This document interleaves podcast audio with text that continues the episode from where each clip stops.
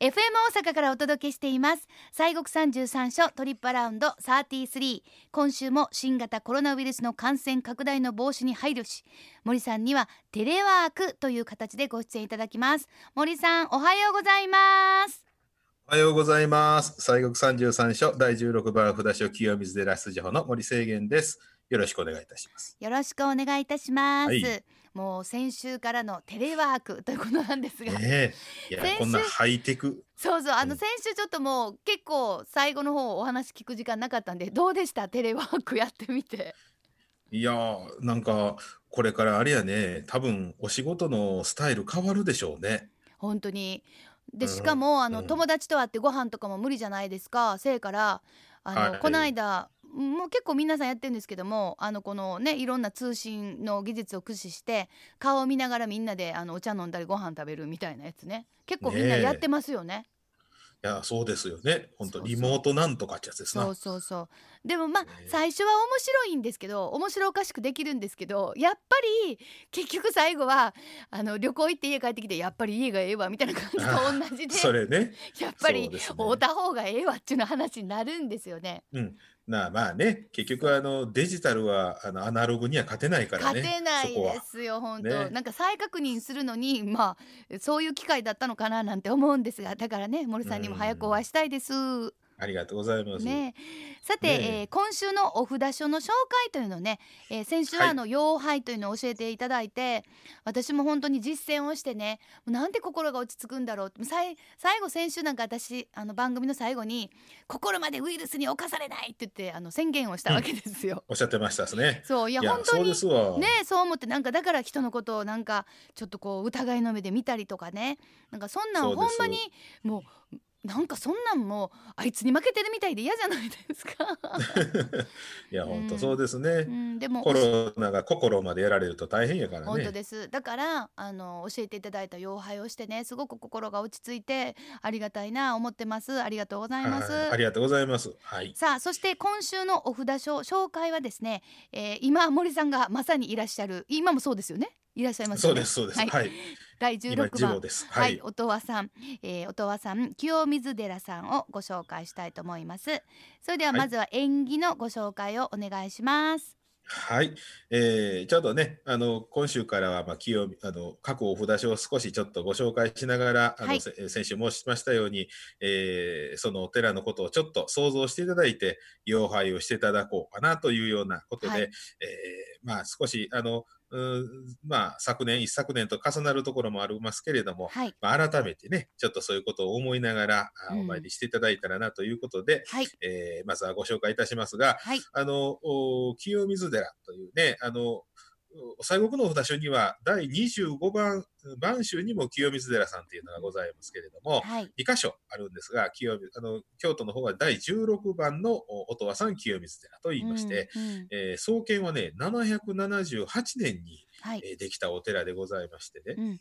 あのまあ、奈良におられました、あー円珍上人という方が、あー夢お告げによりまして、まあ、ここの場所を来られましてですね、行栄さんという、うまあ、仙人みたいな方から、このお観音様の霊山のおこの山と音羽さんと、えー観音様の化身である湧き出すきれいなお水を、おその方にこう託してですね、うんえそこから、まあ、お寺がスタートしてくるような、そんな、まあ、ところなんですね。はいえーで、あの、この水というのが音羽の滝のあのお水でございましてね。はいえーですから、あの、おまあ、観音様の化身として、この清水寺という名前の由来にもなるぐらいに、まあ、大事なあところなんですね。はいえーで、まあ、あの、そこから、まあ、創建以来、何回も火災にを取りまして、そうなんですか、えーそうなんですよ。あの、もう、大体ね、100年から200年に1回は焼けてるんですよ。あのなん雷とかですか、あ、まあ、そういうふうな天才もあるんですが、うんうん。あとは、まあ、失火も当然ありますわね。あとはね、あの、戦乱。ああそうはい。か、そういうものでも焼けてしまってるんですね。そうなんですよ。まあ、一番大きいのは応仁の乱応。仁の乱で前の戦争をねた言うたら 京都の人は言うやつですよね。そうです、そうです。で、現在はね、あの今の清水の建物は1629年に、えー、江戸時代の、まあ、時ですけれども、はい、火災で焼けてしまいましてね、うん、でそこから再建をいたしまして1633年に、まあ、もう一回新しくきれいにできたんですね。はあ、でその建物が今現在の建物です。1633年はい。ただね、えー、ただし、えー、仁王門正面の門前上がってきたとこの赤い門の仁王門と、えー、小安の塔と、はい、まあ、ちょっと分かりにくいですが春日社というあの、まあ、お社があるんですが、はい、この3棟だけは、えー、その1629年の火災を免れてますんで、うん、えー、あの一世代前すなわち応仁の乱で焼けた後に建て直した建物が今現在も残っていると。すごい。えーまあ、500年ほどですかな。そう。4、500年。ざっと、えー、ざっとそれぐらいですね。ねえ、すごいもんですわ。はあ、だからこそ世界文化遺産ということですよね。そうですね。94年にあのユネスコの世界文化遺産、古都京都の文化財の一つとして、えー、登録されてます。すごいですね。やっぱりもう映像を聞いてもね、えー、非常に立派だなと。で、ご本尊さんについて教えていただいてもいいですか？はい、えー、ご本尊様は、えー、十一面千手宣言観世音菩薩さんでございます。はい、えー、両脇からね、あの二十二十二十種二十種計四十種そして真ん中に合唱されている手で42本、うん、で、えー、頭の上には11の顔があると。で、ちょっと特殊なのは、うん、あの清水型観音って言いましてね、はい、あの両脇の腕が1本ずつ頭の上にニョキッとあのこう上がっておりまして、まあ、ちょうど万歳するような感じに上がっているんですね。でその手があか、まあ、重なりまして手のひらを天に向けるようにこう重ねてその上にちいちゃい仏様を一体乗せてはるんですわ。これがね清水型千手観音と言いましてね、はいえー、清水独特のお姿です。ああそうですか。えー、ですから、まあ、あのー、お参り来られたら、うん、あ下人からでしたら仏様のお姿見えますんでね、うん、一度見ていただいたら、ちょっと違う千手さんの形だなっていうようなのが、えー、わかるかと思います。はい。これは、はい、でも、秘仏そうなんです。普段はあの秘仏でお寿司の中におられましてね、うん、えー、ご会長は33年に一度、次回はね、2033年にご開帳する予定でございます。2013年後。そうですね。はい。うん、頑張れると思う。そうです。で、脇のね、あの、両脇に将軍地蔵さんと毘沙門天の2体、こちらも秘仏で脇仏として、あの、お祭りされてるんですが、はい、こちらはもう同じく秘仏でございましてね、うんうん、次回は2033年に一緒にご開帳されると。あらだから、えー、じゃあ私たちが普段見られるのはお前たちってことですか？そうです。そのお寿司の前におられる同じお姿の仏さんがお前たちということで、その仏さんをお参りできると。そうですよね。なんか私めっちゃ毘沙門天さんをめっちゃ覚えてるんですけど。あ、そうですか。はい、なんかこうシンパシーを感じるとでも言います。ええー、はい。なるほど。はい。さてあの清水寺さんは、はい、まあそのあの古い歴史のお話していただいたんですけども、屋根はねやっぱりこうしょっちゅう修理せないかんということで、お屋根の修理が終わりましたね。終わりました。ありあのおかげさまで。はい。はい。ということは次は舞台の修理。そうなんですよ。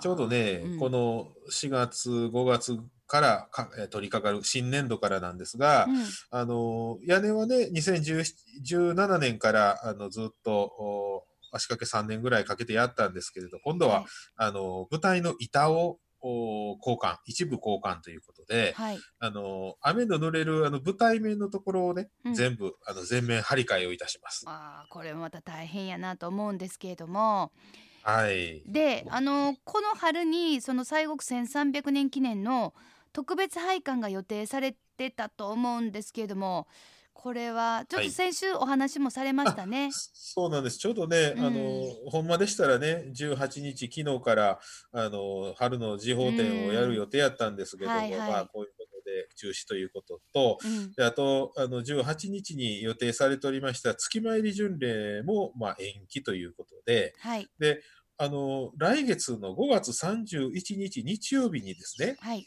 えー六原光次さんでも、まあ、同じく月参り巡礼をする予定でございましたが、うん。えーこちらもまあ延期ということでございましたので、はい。ちょうど3月の観音寺さんの月参りもお延期ということでしたから、うん。3、4、5月、この3ヶ月のお月参り順で、ちょうどね、あの、今熊の観音寺さん、清水と、そして六原さんという、この東山の一帯ですが、はい。この参加時は、あ今のところお延期ということで、また、あの、改めて日を設定して、あの、この参加時を、えー月参りのお日をですね、もう一回また告知することになると思いますけれども、今のところ延期ということでございまわす。かりました。ご了承ください。よろしくお願いします。はいえーさて今日ご紹介いただきましたそして今日は森さんがテレワークということでまさにはい。清水寺さんの中にいらっしゃるんですけれども、えー、音羽山清水寺の拝観時間は平日が朝6時から夕方6時まで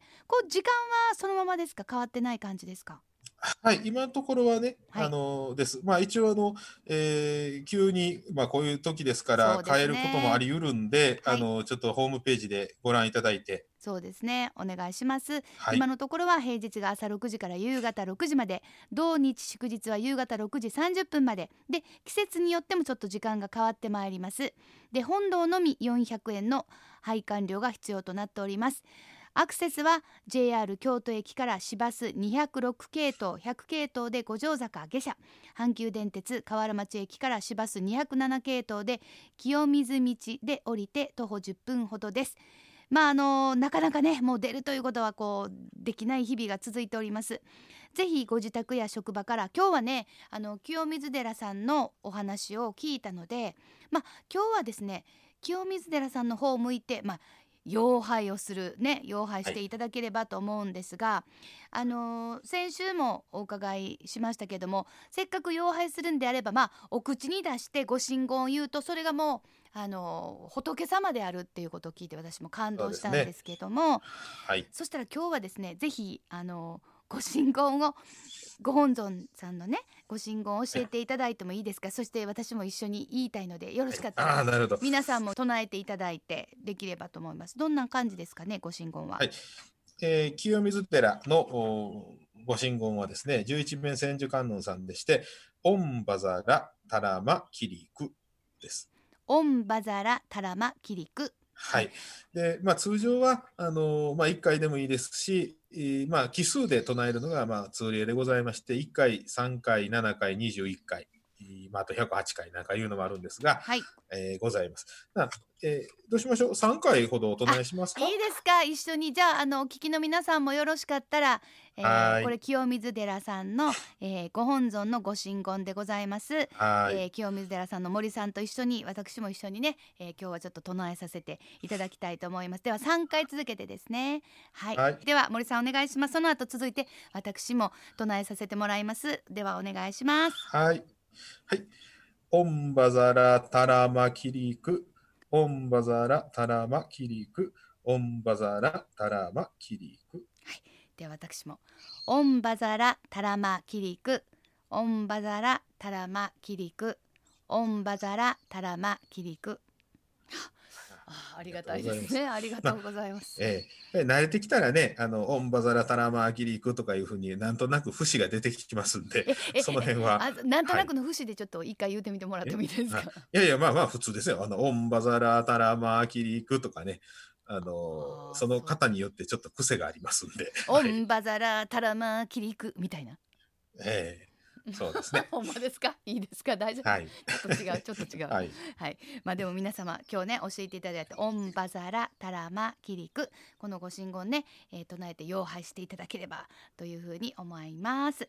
さあ今週は西国三十三社第16番札所音羽山清水寺を森さんにご紹介していただきました。しかも森さん清水寺さんにいながらもご紹介していただきました。はい。ありがとうございます。どもありがとうございました。ありがとうございました。